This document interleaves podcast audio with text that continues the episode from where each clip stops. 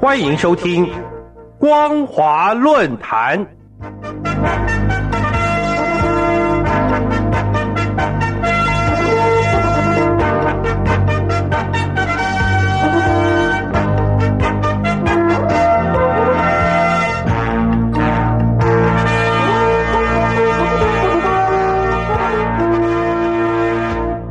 各位听众朋友好，欢迎收听今天的光华论坛，我是老谷。我们今天主要谈论题目是赵子阳突然成为新闻热点背后的政治原因。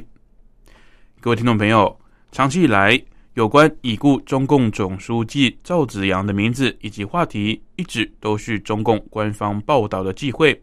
但是最近突然在媒体上出现不少与赵子阳有关的消息。这些消息背后所隐含的政治意涵，以及可能引申的政治效应，已经成为各界关注的焦点。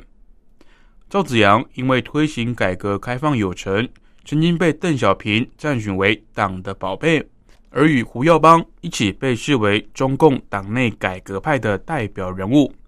一九八九年四月十五号，胡耀邦去世之后。青年学生以及民众为了追思胡耀邦以及抗议官制，发起持续近两个月的大规模纪念以及示威活动，最后被中共武力镇压，造成震惊中外的六四天安门事件。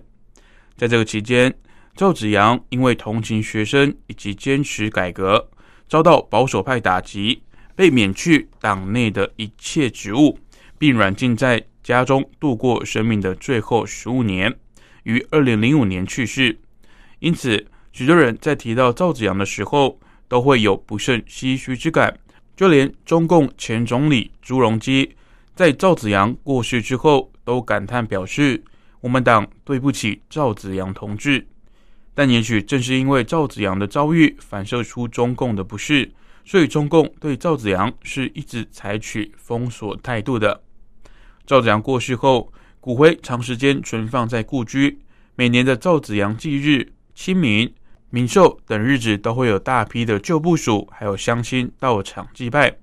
直到前年十月十八号，也就是赵子阳明寿百年的隔天，赵子阳骨灰才得以与夫人骨灰一同下葬墓地。今年清明节，赵子阳二十多名家人以及亲友。在中共派员监视下，到北京昌平区的天寿园墓地来祭拜，至今花牌写着“我们永远怀念子阳”。墓地附近有人把守，严禁其他人进入。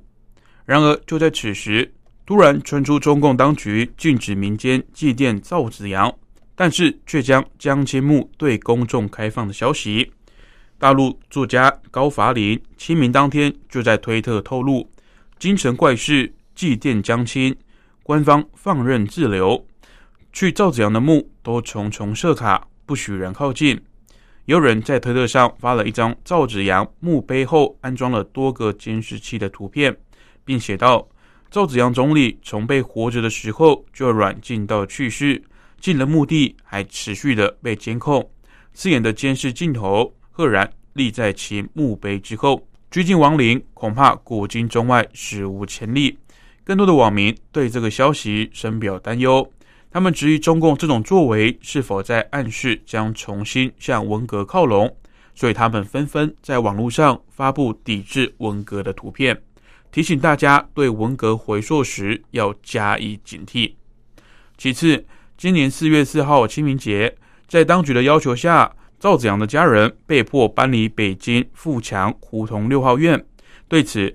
大陆独立记者高瑜在推特上写道：“我和张丽娜二零一八年一月十七号最后一次在子阳先生的忌日去祭奠他。次年开始，忌日、清明、诞辰、下葬日都出不了门了。今年清明，子阳一家使用三十二年的各个房间都在装箱打包，这是这个院落最后一个清明了。”据了解。中共中央办公厅去年只以口头通知的方式通知子阳家人按照现席来搬离，并没有出示正式的文件。没想到今年却下重手逼迫搬离，各界都在揣测：赵子阳明明已经过世了许多年，不可能再有多大的影响力，逼他家人搬离具有纪念性的故居。难道真的是要为重回文革路线铺路吗？最后，五月二十七号，大陆网易刊登了一份罕见的高层谈话记录，信息量巨大，高手对决，没有废话的文章。全文转载了一九八九年在香港出版的弗里德曼在中国一书中的谈话实录。弗里德曼以主张自由经济而知名，曾经获颁一九七六年诺贝尔经济学奖。他于一九八零年以及一九八八年两度访问中国大陆。该书记录了他两次中国之行以及对中国经济发展的看法。现在公布的文章全文都称赵总书记。并没有提及赵子阳的全名。文章也宣称，赵子阳表示，改革要深入，就要进行价格改革，而不论是价格改革或是治理通货膨胀，归根结底是要解决企业的机制问题。今后企业的改革，一是实行两权分离，一是实行股份制，产权明确。由于赵子阳这种观念，中共保守派从来拒绝接受。因此，在六四前夕这个敏感的时间点，中共自媒体为何要翻炒旧闻，也引起不同的揣测。